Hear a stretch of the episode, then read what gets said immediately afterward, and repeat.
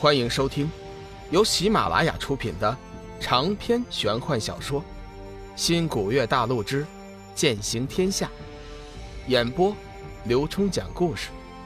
欢迎您的订阅。第一百六十一集，黄泉大阵。杀字刚刚出口，四周的黄泉晦气顿时大盛，宛如实质一般，以雷霆之势冲向了清玄大殿。天月上人眉头紧皱，抬手发出一道青芒，向黑雾攻去。黑雾中荡起一道波澜，那道青芒顿时消失不见了。众弟子小心了，这是黄泉晦气中的鬼煞，是修真真元的克星。大家严守阵法，千万不能落入阵外，否则一旦被卷入黄泉晦气，受鬼煞侵蚀，将会坠入万劫不复之地。天月上人抢先站在了阵头，双眼紧紧地盯着清玄大殿之外的黄泉晦气。小玉和冷若轩也跟了上来，五彩火凤张开火红的双翼，盘旋在小玉头顶，双眼如钩，紧紧地注视着小玉的周围。若轩，这里危险，你带小玉退到阵尾，这里自有为师照顾。天月上人生怕自己的爱徒。遭受黄泉晦气的侵袭，急忙打发他们离开。两人自然不肯，誓死也要和天月上人共进退。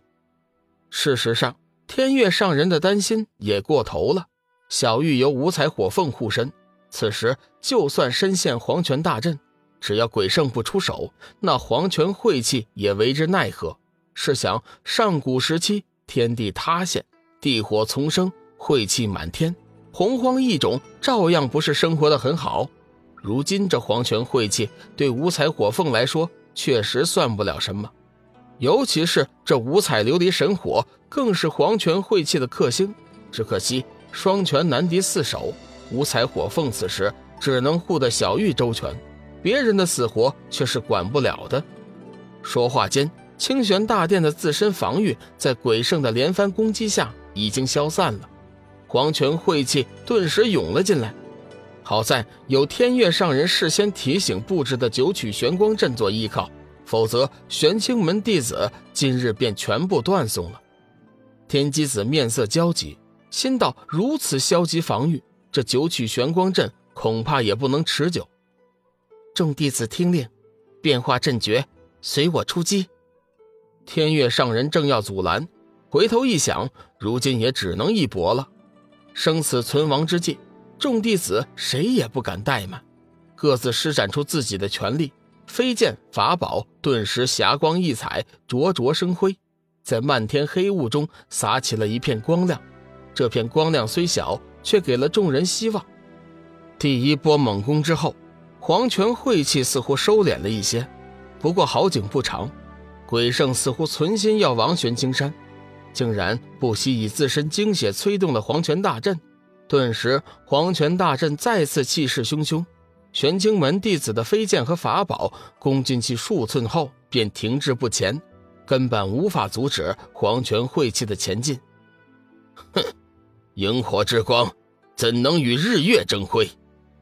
鬼圣冷哼一声，双手变化灵诀，口中默默念动咒语，似乎在准备着新一轮的攻击。冷若萱脸色有点苍白，她似乎已经看出鬼圣的举动了。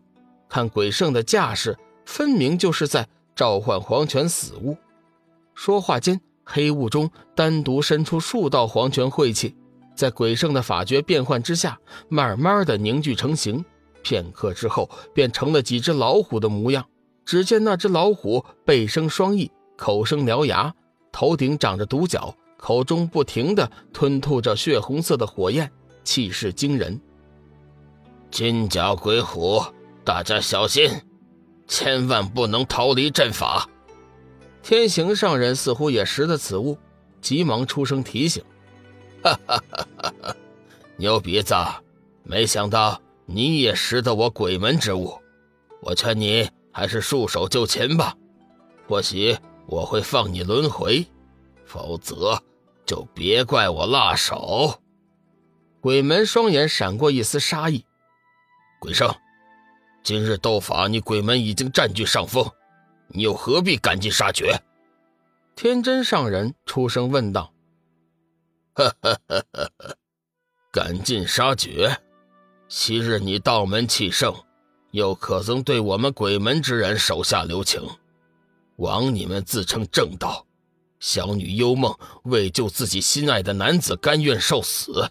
此般情景，纵使我们鬼门之人见了，也必然放手。谁知你们这些伪君子却施下重手。”小女至今生死难料，今日我便拿着你们的元神前去祭祀鬼王，祈求小女早日康复。鬼虎还不行动，更待何时？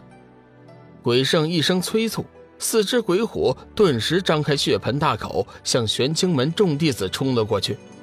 当中有几个神志不稳的弟子，当即就吓傻了，体内灵力一滞，顿时便跌出了阵外。鬼虎呼啸而去，将那几个弟子一口吞下，须臾之间便形神俱灭，化为灰烬。坚守心神，不可妄动。天机子暗叫不好，急忙嘱咐门下弟子抱手皈依。阿弥陀佛！突然，半空中响起一声佛号，随之而来的是一轮金日。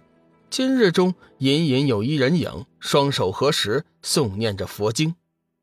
佛光普照，大道无形。空中人影双手合十，射出道道金光，扫向下界的黄泉晦气。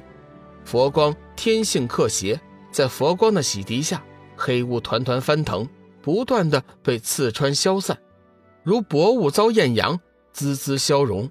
霎时回缩了数尺，使得玄清门众弟子的压力顿时减轻了不少。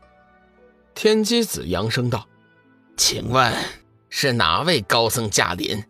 元首之功，我玄清门上下定当谨记。”天机子心中又喜又惊，喜的是来人居然能击退黄泉晦气，惊的是佛门居然出了如此人物，玄清门独霸修真界的局面，未来可能要改变了。是我做的，与你们玄清门无关。今日之事。你们不必感恩。再说了，我未必就来救你们的。今日中的人影似乎并不领情，言语之间反而有点怒气。天月上人脸色大变，急忙道：“这位神僧，我玄清门莫非什么地方得罪于你？若有此事，他日我玄清门上下必当谢罪。但是今天道消魔长。”还望神僧念在同为正道一派，施以援手，否则我玄清门一亡，这天下正道恐怕要遭毒手了。这神州大地的万物生灵，恐怕也要烟消云散了。说着，天月上人便恭敬的行礼：“天月上人，你切莫向我行礼，我可消受不起。”本集已经播讲完毕。感谢您的收听，下集精彩继续。